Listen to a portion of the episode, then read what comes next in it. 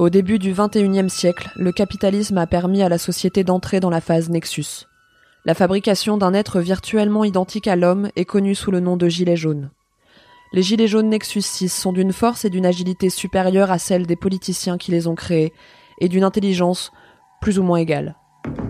Les gilets jaunes sont utilisés comme main-d'œuvre pour les travaux que personne ne veut faire sur le territoire français, et plus particulièrement au-delà du périph'.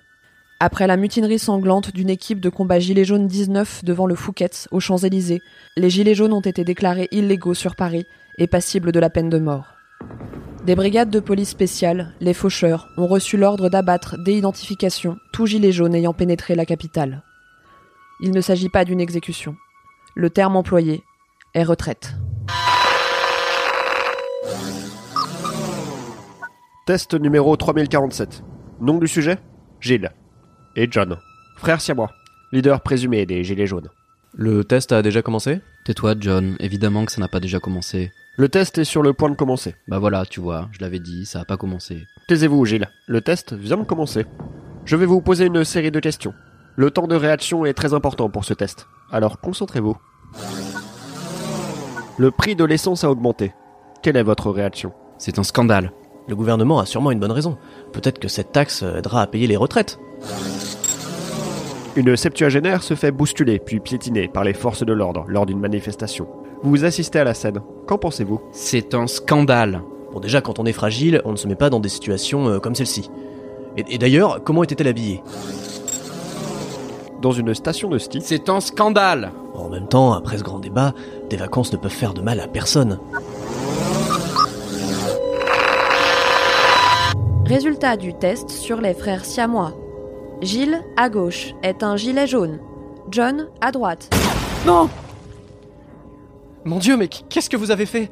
Gilles Gilles, tu m'entends? Vous connaissez la loi concernant les gilets jaunes, John. Si Gilles jaune, Gilles doit mourir. Vous, John, n'êtes pas jaune, contrairement à Gilles, qui était jaune. Gilet jaune. C'était mon frère Nous n'étions peut-être pas d'accord sur tout, mais nous nous aimions, Froussin. Est-ce seulement quelque chose que vous pouvez comprendre? Non. Ne me tuez pas, je vous en supplie. Je vous dirai tout ce que vous voulez savoir.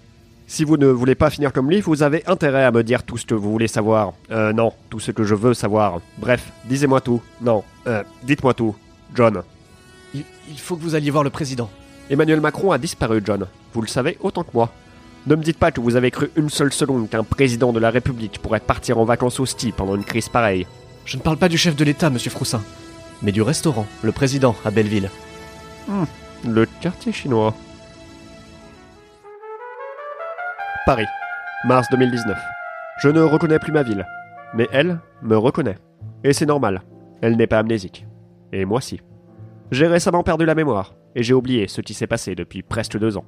J'étais alors un simple détective à la recherche de la vérité, et je suis désormais du côté de la vérité, à la recherche d'un détective. La proie devient chasseur, et ce matin, le lapin ne tuera pas le chasseur, car le chasseur, c'est moi. Et je n'ai pas peur de lapin. Je vais te dire, moi, ce qu'il y a neuf, docteur. J'ai trouvé un nouveau sens à ma vie. C'est peut-être parce que je n'ai aucun souvenir de lui, mais je voue une confiance absolue en Emmanuel Macron. Son dernier souhait avant de disparaître était d'éradiquer les gilets jaunes. Sa croisade est devenue ma croisade, et je ferai tout pour savoir ce qui lui est arrivé. Belleville. Je pénètre, pour la première fois, le président. Évidemment, ce n'est peut-être pas la première fois, mais je suis amnésique. Je n'ai aucun moyen de m'en souvenir. Dites-moi, mon brave, dis-je à un serveur, auriez-vous des informations sur le président? Vous y êtes, me répond-il. Ouvert 7 jours sur 7. Ne me prenez pas pour un idiot, lui dis-je. Vous savez très bien que je ne parle pas d'un président disponible 7 jours sur 7, mais du vrai président. Celui qui se fait, entre guillemets, étrangement discret depuis la révolte des Gilets jaunes, si vous voyez ce que je veux dire. Ferme les guillemets. Il y a un problème? Le patron du restaurant vient de se joindre à notre conversation. C'est un homme jovial, avec un regard bovin, une truffe humide et un poil soyeux. Il a un accent chinois insupportable. Je le reconnais immédiatement. Patrick Sébastien, qu'est-ce que vous faites ici? Froussin, qu'est-ce que vous prend? Vous allez faire sauter ma couverture, me dit-il en faisant une piètre imitation d'accent chinois que je me refuse à reproduire, car mon nom n'est ni Gad Elmaleh, ni Kev Adams. Laissez-moi tranquille, continue-t-il. Je suis en pleine infiltration pour travailler sur ma nouvelle chanson, et on fait tourner les baguettes. Le titre est provisoire, ma parolière n'est pas trop fan. Allez savoir pourquoi. Je me fiche bien de vos chansons populaires qui transcendent tous les êtres humains et qui rappellent à chaque homme et à chaque femme qu'ils sont aux côtés de leurs frères et sœurs, serrés au fond de cette boîte, comme des sardines, mais ensemble, se battant encore et encore pour la fraternité, lui réponds-je. Je suis là pour parler d'Emmanuel Macron. Venez dans mon bureau, me répond gravement Patrick. Le bureau de Patrick Sébastien. Des blattes de paix sont encadrées sur les murs, et une forte odeur de saucisse envahit la pièce. À moins que ce soit l'inverse. Qui pourrait dire Qu'est-ce qui se passe, Froussin me dit le célèbre animateur. Pourquoi faites-vous ressurgir cette affaire? Qu'est-ce que vous savez exactement? lui dis-je en fronçant les sourcils pour bien lui faire voir que je suis sérieux. Vous voulez dire que vous avez oublié? me répond-il. Évidemment que j'ai oublié, lui dis-je. Je suis amnésique. C'est un peu comme un reboot de mes aventures de détective, mais en gardant quand même un peu de continuité. Patrick Sébastien se dirige vers un portrait du petit bonhomme en mousse accroché au mur. Il le retire, découvrant un coffre-fort qu'il ouvre en tapant la combinaison. 3, 5, 3, 8, 3, 7, 7, 3. Ça fait elle à l'envers, me dit-il en faisant un clin d'œil. Il sort un CD-ROM du coffre et me le tend. Vous êtes sûr de vouloir savoir la vérité dit-il. Je lui prends le CD des mains. Pourquoi diantre ne voudrais-je pas savoir la vérité? Je quitte le restaurant en laissant Patrick faire ses vocalises. Direction Darty pour acheter un ordinateur qui peut lire les CD-ROM. Après une conversation interminable avec le service après-vente de chez Darty, j'ai finalement réussi à allumer mon ordinateur. J'insère le CD-ROM dans la machine. L'écran devient bleu. Je rappelle Darty. Quelques heures plus tard, je double-clique, comme on me l'a conseillé, sur le fichier JPEG. La photo a été prise au plus grand cabaret du monde, une émission que j'aurais bien aimé oublier. On distingue à peine les visages des gens présents dans le chapiteau. Je clique sur la petite loupe.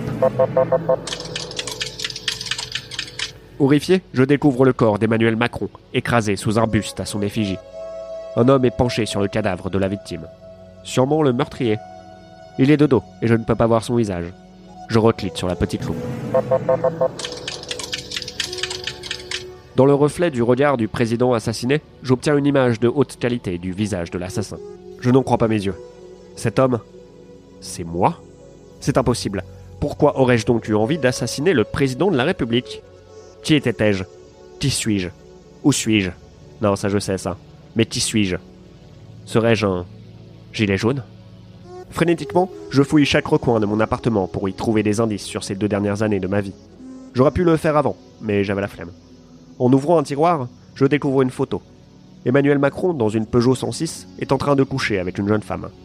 Par-dessus la tête de la femme, quelqu'un a scotché maladroitement un autre visage, le mien. Le mystère s'épaissit. Je retire le scotch pour obtenir l'identité de la jeune femme. C'est une chinoise que je n'ai jamais vue de ma vie, mais dont le visage est étrangement familier. Je cherche dans mes archives personnelles pour en savoir plus. Il s'avère que cette jeune chinoise s'appelle coréenne, et que je lui versais chaque mois la même somme d'argent. Il n'y a que deux explications possibles. Soit elle travaillait pour moi, soit elle me faisait chanter. J'en viens directement à la conclusion qu'il s'agit d'un chantage. J'ai déjà un assistant qui travaille pour moi. Son nom est Pablo. Je ne sais pas où il est passé, mais j'attends son retour comme une femme de marin attend sur la jetée que son mari revienne de voyage, assise sur une bite. Coréenne.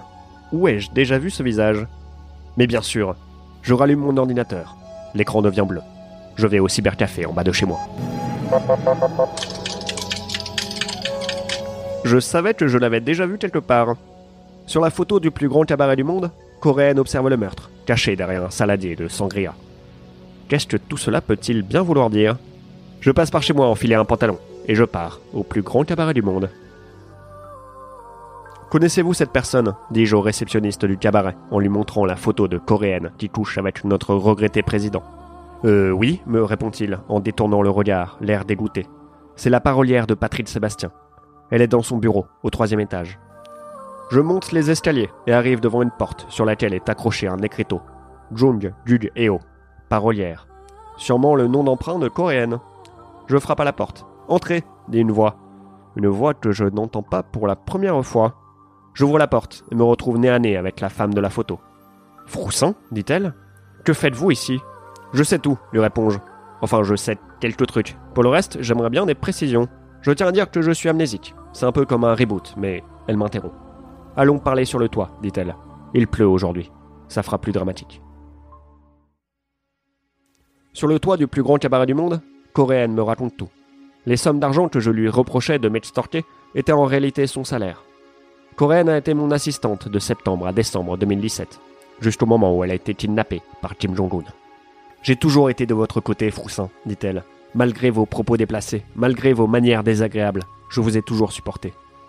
Et la seule fois où j'ai eu besoin de vous, vous n'étiez pas là. Je vous ai attendu pendant des mois avant de me résigner à la terrible vérité. Vous ne pensez qu'à vous. Seul, j'ai réussi à m'échapper. Seul, je suis revenu en France. Et seul, je suis devenu la parolière de Patrick Sébastien. J'ai utilisé ces chansons populaires pour faire passer un message de révolte et éveiller les foules asservies. Dans sa chanson J'assume tout, quand il dit c'est chaud, c'est chaud, il parle de l'état du gouvernement. Et quand il dit ça monte, ça monte, il parle de la colère des Français. J'ai pensé à me venger de vous, continue-t-elle.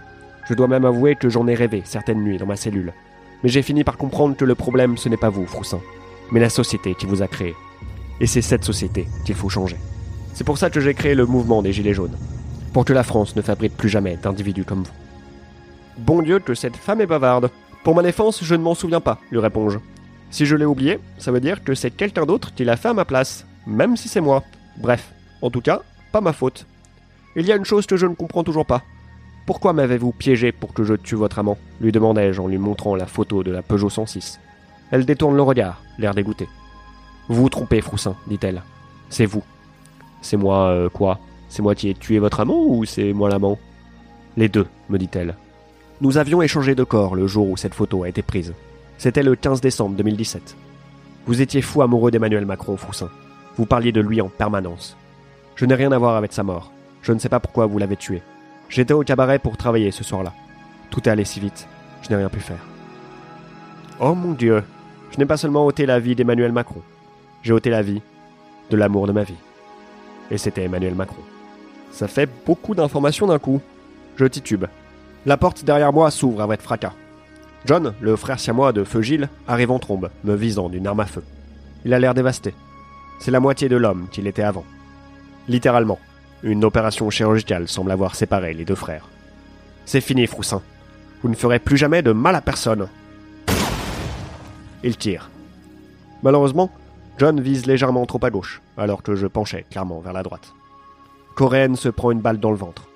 Je frappe John au visage et cours vers mon ancienne assistante, qui s'est effondrée par terre. J'ai vu des choses, dit-elle, que vous, Froussin, ne pourriez pas croire. Des navires d'attaque en feu sur les côtes coréennes. J'ai vu des rayons d'une nouvelle aube embraser les Champs-Élysées. Tous ces moments se perdront dans le temps, comme les larmes sous la pluie. Il est temps de mourir. Coréenne ferme les yeux pour la dernière fois, et une colombe passe au ralenti dans le ciel, comme un symbole un peu maladroit.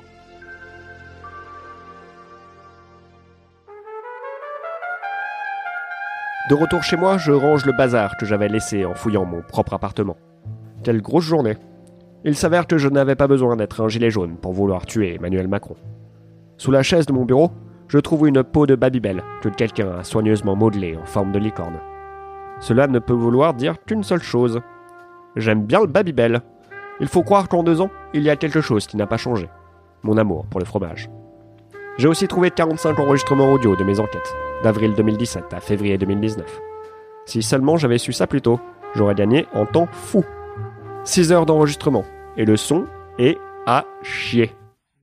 Ça va être long.